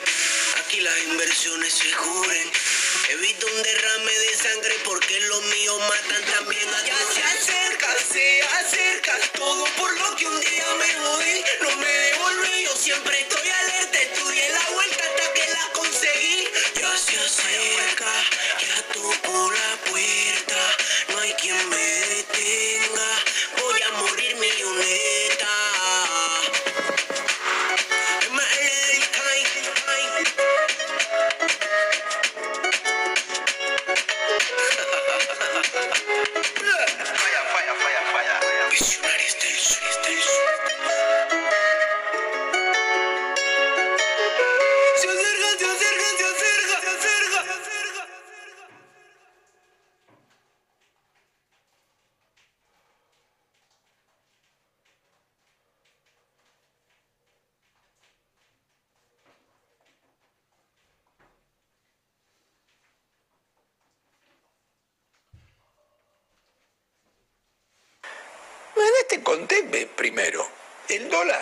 Así como esto que estamos discutiendo, es otro embudo. O sea, Otro síntoma de algo que... la que- política cambiaria vos la fijás exógenamente, pero al final el valor de la divisa y su relación contra el peso o contra la moneda de un país es hacia dónde es el rumbo económico termina siendo lo que vos estás haciendo. Es como que te digo, eh, el que toma agua solo y engorda, eso no existe. En general te Para dicen, engordar tenés que comer. por eso, eso no existe. Entonces vos, si engordaste porque estás comiendo de más, porque no estás haciendo ejercicio, pero no está de mal, no está mal que A ver, yo te digo en, mi- en mis porque yo te- aprendo economía, entre otros con vos, entonces te lo digo en mis términos prosaicos, ¿no? sí. Digo, eh, los precios están aumentando, por más que le pongan forceps, ¿eh? Lo- los precios, cuidado, más cuidado, más cerca, más Suben, máximo, suben. suben, suben. Eh, ahora se va, se, se empieza a aportar, se va a empezar a aportar más dinero por el tema de, de aguinaldo, eh, el tema de las ganancias. Ese dinero, tarde o temprano, se está yendo al dólar. Sí, pero ¿Y hay una parte del mercado que se está anticipando a eso o no? Puede ser, pero digamos, de nuevo, pa- pa- para salir de la discusión del día a día, tenemos que hacernos dos preguntas. La primera pregunta es, ¿qué ocurre en otros países donde ha habido toneladas de emisión? No por aguinaldo, por lo que Unidos. fuere. Claro, pero Estados Unidos, ponele que Estados Unidos yo ya es un ejemplo con el que no me quiero comparar Y, más. y- a ver cuál. Pero cualquier otro de Latinoamérica, que vale, vale lo que estamos Perú. diciendo, sí, en emisión de moneda, en aguinaldo y hasta en precio de los commodities. Vos pensás que en Chile, Uruguay y Brasil, si vos revisás alimentos, tienen suba de dos dígitos. Alimentos. O sea, a este gobierno no hay que decirle a todo que no. Es decir, ¿hay inflación de commodities? Sí. ¿Y cómo sigue dando en Chile tres al año el promedio de todo? ¿Cómo sigue dando seis en Uruguay y seis Perdón, en Brasil? Carlito, repetime, eh, perdón mi ignorancia. Sí. ¿Vos decís que en Chile hay inflación de alimentos también, casi como en la Argentina? de dos dígitos, no, no como en la Argentina, porque Pero- los alimentos en la Argentina empardan a la inflación Ok, pero, hay inflación, pero hay una inflación alta en alimentos. Y Sí. sin embargo, en el anual te da tres puntos. Te da tres puntos. Brasil ¿Por qué? Te da tres puntos porque tienen política, primero, primero porque tienen historia, segundo porque tienen procesos acumulativos diferentes, tercero porque la sociedad no rechaza su moneda. Digo esto porque todo esto es previo a este gobierno. Sí, sí, o sea, sí, viste, la mejor manera de dar este debate no es ni herencia de Macri, ni No, no, herencia de Cristina, ni la culpa de Alberto. Vamos a hacer un poquito de historia económica. Es de todo, es de todo. Ahora vos me decís, ¿y deslumbran por la gestión los que están? No, tampoco. Pero entonces, Argentina tiene Bueno, yo me animaría a decirte, no me voy a meter en un tema que vos Sí, sabés más que yo, pero sí. no solamente no deslumbra por la gestión, Sí. están haciendo cosas que no, que, Por que vos que las hacen. Todo la eso carne empeora. sube, sube la carne. Todo eso Entonces, empeora. Es como al revés. Todo eso empeora, pero todo eso inherente a este gobierno, A, empeora la coyuntura y B, lo peor, lo peor, lo peor, ha cortado el horizonte, lo peor, porque vos decís, ¿Te acordás la frase estamos mal pero vamos Sí, bien? claro. Hoy Menem, no, sí. sí. hoy no es más estamos mal No, pero vamos bien. Hoy es mal, estamos mal y va- vamos mal. Los niveles de incertidumbre, desconfianza, no de eh, no es ni incertidumbre ni desconfianza, de gente que va a decir que vamos peor, vos las tenés esas en cuenta, ¿no? Bueno, por eso. 75, es, Tam- Tampoco, tampoco echarle más leña al fuego, pero- pero- pero quiero decir, pero quiero decir, está claro, está claro que este, cuestiones vinculadas a la emisión transitoria, cuestiones vinculadas a, a los precios de los commodities, cuestiones vinculadas a empresas grandes extranjeras, cuestiones vinculadas a monopolio, hay en todos lados. Sí, Pero lo que pasa es que en Argentina son muy sensibles, porque suben los precios de los commodities y el dólar está eso más tranquilo. decir. Baja como bajaron ahora y el dólar se empieza a poner mal. Bueno. Y vos también me enseñaste que la calificación de los países no es una abstracción. A ver, no sé, ya sé, vos me vas a decir, yo te conozco, Carlito, que esta última calificación de país este, Standalone. Sí, pero éramos emergentes, standalone, Sí, era, era lo mismo porque ya quédate. estamos en el fondo del mar. Es la Pero- formalización de lo que todo el mundo piensa de Argentina, dice, y hay que esperar. Sí, está bien. Es que la- el, el que hay que esperar significa algo.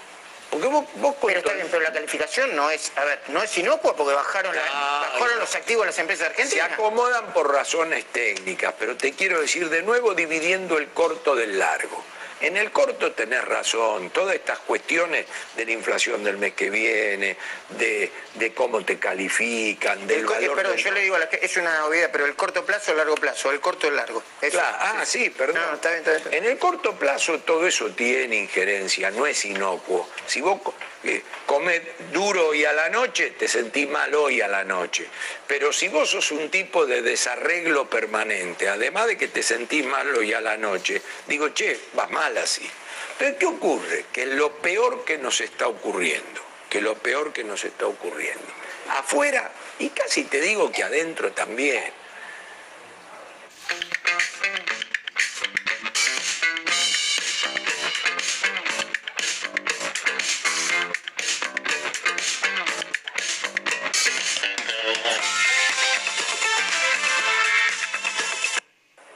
todas estas decisiones propositivas están esperando. Y están esperando como yo nunca vi en otro momento. Es Pero decir, ¿quién está esperando? Si los inversores. los que tienen que... Y la gente y Pero a todo. ver, Carlito, yo no quiero, tampoco quiero Sí, extremar, ahí te gracias, un café. Ah, tampoco quiero extremar la, eh, el, eh, no, no quiero echar leña al fuego, como se Sí. dice, ¿no? Ahora, hay grandes empresarios que son los que tenían plata para poner y desarrollar que se están yendo. Sí, sí. Las empresas se están yendo. Por eso te estoy diciendo, eso el, es el, el- eso es el- el sector gastronómico, que vos nunca negás lo que el dinamismo, la empresa, la pequeña y mediana, está Voy a distinguir el esperando del yendo. Esperando lo quise decir en el sentido de, bueno, vamos a esperar la elección y después vamos a esperar el 2023. Vos pensás que no todos se van, pero sí todos pueden esperar. Entonces, yo nunca había percibido una cuestión de este tipo como la de ahora. Nunca. No, nunca había. La, la mez- la mezcla de, Y, por con- ejemplo, por ejemplo, yo no soy un analista político. ¿Y qué me lleva a mí a decir eh, la que viene es una elección decisiva? El tema que, No, que asocio que, no sos los- analista político, metiste una, hiciste, dijiste, era peor, no peor, parecía Negri, este, ¿quién es el que dice que con ocho diputados menos, con siete diputados menos, Bueno, llevan puesto pero por eso. una mezcla de Negri con, bueno, Pero, digamos, y distinguiendo entre Sí, sí, Senado sí. y diputado. Después entra en la delicatecen, porque que Senado no puedas alcanzar los dos tercios en ningún caso. eso- eso se- eso- es un bálsamo fenomenal. Ahora, que diputados puedas alcanzar mayoría o quedes a tiro, es un conflicto en vos seguís términos de diciendo que leyes. estas elecciones son clave, clave, Sí, clave sí, para la economía. Son, muy importantes, muy importantes y además en términos de la oxigenación para los que tienen que tomar decisiones y no se atreven. O sea, en, en ese sentido es altamente, y eh, altamente oxigenante y además deja abierta la puerta a un partido más parejo. A vos decís, ¿y ahora qué se juega después? El 2023. Pero de todo modo quiero aclarar. No, es muy quiero aclarar. que 2023, falta mil años para el 2023. Por eso. El 2022, antes del 2023, El año que viene. cuando, cuando- cuando le pegás esta vuelta, va a ser fortísimamente, fortísimamente macroeconómico. ¿Y qué significa eso? Significa que hay decisiones de carácter económico por tomar ineludiblemente porque la realidad económica no pide permiso. Por ejemplo. Y porque el gobierno va a llegar a, a los apretones. Bueno, por ejemplo, lo hemos discutido, ahora yo te voy a decir a vos, lo hemos discutido muchas veces, los precios relativos. La distorsión de precios. La distorsión de precios, donde el peor error. ¿Sabés, Carlos, que cada vez que me acuerdo, cada vez que voy a comprar cualquier cosa me acuerdo de vos? Y porque hay, y hay. te dice, che, ¿cuánto vale un servicio de Rappi? 200 pesos, pero es carísimo. No, no, es eh, eh, no es carísimo. ¿Por qué? Porque tenés que llevar un producto de, de mil pesos, pero mil pesos no. ¿Y, cuánto pagas en un restaurante una comida? del- del- Cinco mil pesos. Es carísimo, ¿no? de, ¿Qué la vez carísimo? que, de la vez que lo discutimos ahora, dado las regulaciones y las interferencias en la economía, ha aumentado, claro, es peor. El O sea que nadie sabe que, que- que vale nada. Y hoy no hay, no hay. Si vos sales, si- no hay para el, para el hombre que hace las compras cotidianas y no hay para el que está arreglando no sé qué y no hay... ¿Pero no lo soluciona eso la oferta y la demanda? No, lo soluciona la realidad y la, infla- la inflación. Por ejemplo, el gasto público eh, lo está licuando la inflación. La inflación es un aliado de- del gobierno. Yo lo he presentado como demonio y como ángel. Ah, explícame eso como si fuera una clave. ¿Por qué el gasto público lo, lo licúa la inflación? Bueno, perdón, porque la, perdón, y la inflación después es el gran impuesto a los pobres también, así que- claro, claro. Y este ministro está ajustando por esa vía, pero la- las cabezas políticas de- de- del frente de todos están se están avivando, claro, se están avivando. estamos haciendo un ajuste y la porque gente- si yo te y digo perdemos las elecciones. yo te digo a los salarios de los jubilados hay que bajarlo 20% con inflación cero. Vos me decís, estás totalmente loco. No lo digo yo. Sí, sí. Ahora, si yo te digo que les aumentaste 30 y la inflación fue 50, los licuaste. Los licuaste. Los licuaste. Entonces, este gobierno... Vos le decís que le aumenta mucho, pero la inflación... lo- Claro, este gobierno está licuando gasto público, licuando las famosas LELIC del Banco Central para desarmar esa bomba y licuando la deuda pública en pesos, que por ejemplo se caracterizó por criticar al anterior y yo también por tomar deuda en dólares al 7%. Y está creando una montaña de endeudamiento en pesos que o explota o te lo desarma la inflación. Bueno, esta, esta era la pregunta. Entonces este gobierno necesita la inflación para, para, para matar esas tres cosas que lo pueden llevar a una explosión. Porque una Pero cosa... al mismo tiempo la inflación no... Eh, Carlito, la inflación es el, es el voto que están perdiendo en el conurbano. ¿no? Y sí, sí. Mira, Es que lo has planteado en términos de diablo y ángel. Es diablo por lo que hace en el un conurbano. economista muy, eh, eh, muy importante, no un economista, un hombre de negocios muy importante, me dijo, mira, preguntarle a Carlos Melconian, porque es la primera vez en muchos años, Mm. Yo sé que a vos no te gusta la política, pero le, o sea, no que no te gusta, no, no haces análisis político, pero es la primera vez en muchos años que el peronismo va a una elección de medio término en la provincia de Buenos Aires con altísima inflación y con el salario, el salario no, los ingresos, no por el salario formal, con los ingresos perdiendo por mucho y sin poder alcanzarlo en el medio de la elección, Sí. con paritaria o sin paritaria. ¿Se entiende lo que quiero decir? Sí, recontra, y no solo se entiende, sino que tiene un desafío, porque antes de esto que me acabas de decir, de ese punto en, de ese punto en particular, ¿qué tengo para decirte? Primero, que lo tiene clarito la cabeza política de este gobierno, porque dice en la intimidad que es lo único que distingue a Argentina del resto de los oficialismos en el mundo que perdieron todos. Porque ¿Y quién es la, la cabeza política de este gobierno? y la cabeza de política de este gobierno es la vicepresidente, pero, pero hay coincidencia, hay coincidencia que con Urbano, O sea que cuando vos escuchás y lees que dice Cristina, Alberto y Martín, ponete las pilas porque vamos a perder las elecciones, vos decís que no está mintiendo, que no es por la galería. no, no sé si le dice ponete las pilas, sí, pero sí. por supuesto que tiene el, el liderazgo de la vicepresidente, pero eso digamos, las cosas funcionan así, porque cuando en Rusia Putin fue de primer, de jefe de gabinete, era el líder del espacio también, así que esas cosas funcionan así, no se tiene que ofender nadie, es una normalidad para un país presidencialista. Pero, Pero es esas- descriptivo. esas- pero ¿qué ocurre? Vos quiero volver a este tema porque metiste el dedo en la llaga ahí. Vos tenés que pensar que la pandemia barrió a todos los oficialismos. y, lo- y- y los hizo perder. Eso, en, en todo el mundo, de Perdona, derecha, izquierda. Y casi te digo, guarda con la vacuna, porque a Netanyahu y a Piñera con vacuna también le fue mal. A ver, espera, espera. Todos los oficialismos perdieron. Revisemos un poquito. Trump, eh, eh, Bueno, Podemos, eh, Conte en Italia, este, resurgió Lula en Brasil.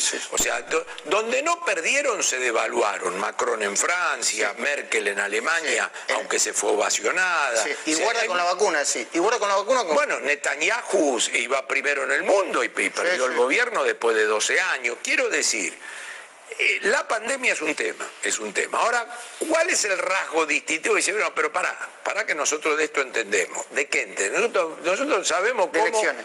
paliar este tema. ¿Por qué? Porque hemos sido eficientes repartiendo. A. Y porque B. Desde el 83 a la fecha, aun cuando Macri le ganó a Scioli la segunda vuelta, en el conurbano ganamos nosotros. Sí. Bueno, entonces, Nosotros, sa- nosotros sabemos. frente sí. a eso viene Majul. Y ¿Yo? dice, No. sí, dice, che, guarda que el conurbano, este, la primera vez que están yendo con 50, y está abierto eso. Ahora está abierto. Vos fijate que en el reparto. Porque primero, no hice, porque te, si, si no le, a ver, si tenían que seguir la lógica del peronismo, la máquina de ganar elecciones, Mm. tendrían que haber ido con algo parecido al IFE y no, y no lo hicieron. Yo te diría, ¿sabes con qué tenías que ir? Con menos inflación en el fondo. Y, y- y- y si vos querés, con algo superador. Y de repente o no te alcanza, o hay problemas también, porque vos sabés que en esa cosa el geteo vale un montón. Por eso, Y el geteo es que grabó y viene y se queja ahora. Porque dice, ¿quién reparte acá? ¿Quién está a cargo de esto? ¿Yo o ustedes? Entonces, Dame la mía. Claro, porque eso tiene un peso. Entonces te quiero decir, hay ahí una cuestión global que es, los oficialismos tienen un conflicto con vacuna o sin vacuna, si es con vacuna mejor, pero sin vacuna, pero, pero es condición necesaria, pero no suficiente. entonces? Y acá tenés el conurbano que nosotros de esto entendemos. Y bueno, y entonces salís a la cancha. Ahora tengo la última Sí. pregunta. Eh, a menos que tenga algo que agregar. Perdóname, entonces ahora, ahora te escucho la última, pero entonces de ahí la relevancia, porque AMLO en México ganó, pero en el poroteo del Congreso Perdió. no, perdió. Sí, sí, sí, Entonces te lo digo, escuché decir, te lo escuché decir. entonces digo, bueno, ¿qué, qué importa acá? Para 22, 23, Una y el poroteo, pareja. sí, El poroteo, sí, bueno, así te digo- está el límite, y el piso a Berretalandia. Muy bien. Vos me vas a decir que no son ni magos ni cosas, pero de acá a las elecciones, en términos, falta un montón. Entonces, está todo ordenadito, está el cepo al dólar, el, el- está todo, está todo como, como para que no explote nada, o se puede dar antes la explosión, o porque el mercado reacciona antes, o porque el aguinaldo, o porque las paritarias, o porque se suelta una. A ver, yo te diría lo siguiente. Eh, mago no, pero hay como dos o tres cosas que tenés que más o menos tener. Primero, hay una que no dominás, eh, que es que, que la santa soja siga valiendo lo que vale, a pesar de que entramos en un proceso ahora... bajando. Que, que- sí, más que está bajando de precio, que toda la parte de volúmenes de dólares entra en la primer parte del año. Segundo, el cepo eh, digamos, tiene, tiene hasta final de este mandato mínimo y con gran fortalecimiento en el día a día ahora. Tercero, van a vender dólares bajo el mecanismo oscuro que han vendido desde diciembre hasta esta fecha, porque mientras vos estás sentado ahí, el viernes, el jueves, el, el gobierno vendió dólares, o sea, no sale, vendió, vendió dólares a través de los mecanismos de venta de bonos. O sea que vos demás. decís que no debería pasar nada. No, no dije no debería, dije, tienen que tener los cañones bien aceitados. Por ejemplo, por ejemplo, vos lo mencionaste desde la micro en el aguinaldo, pero desde la macro viene la peor parte de emisión monetaria y fiscal, lo que va a dejar un nutriente de pesos dando vueltas. Y eso puede hacer subir el dólar. Claro, entonces... ¿Viste como más o menos lo Sí, curiosamente la inercia inflacionaria viene en baja porque viene de la seca del primer semestre. Tienen estos delay, digamos, estos, estos- estos desfasajes entre no emito hoy Perdón, pero yo no, no subestimaría la incertidumbre electoral, la incertidumbre que generan las elecciones cada vez más. También. Y el proceso. Y eso, dos o tres meses de eso te comes. Dos, o tres meses, de eso, te comes. Entonces, es, es esta cuestión de mirar con lupa milimétricamente cómo llego y llegan bien, no llegan mal, esa, de la otra, que personalmente es la que más me preocupa, que es el horizonte, el cambio, el que los pibes vean con, con más optimismo el futuro, el que este, este, no, la gente no se quiera ir, el que quiera volver a invertir y demás, que eso se va a jugar en la Argentina en el 22-23. Carlitos, agradecido por haber venido, que le vaya bien a Racing, después de River primero y después Estudiante, viste que yo, te dije que mi primer equipo de River, segundo Estudiante y, tercero Racing. Y mi primero es Racing, el segundo es Racing y el tercero es Racing. Bueno, ya sabía que... Gracias, Carlitos. ¿eh?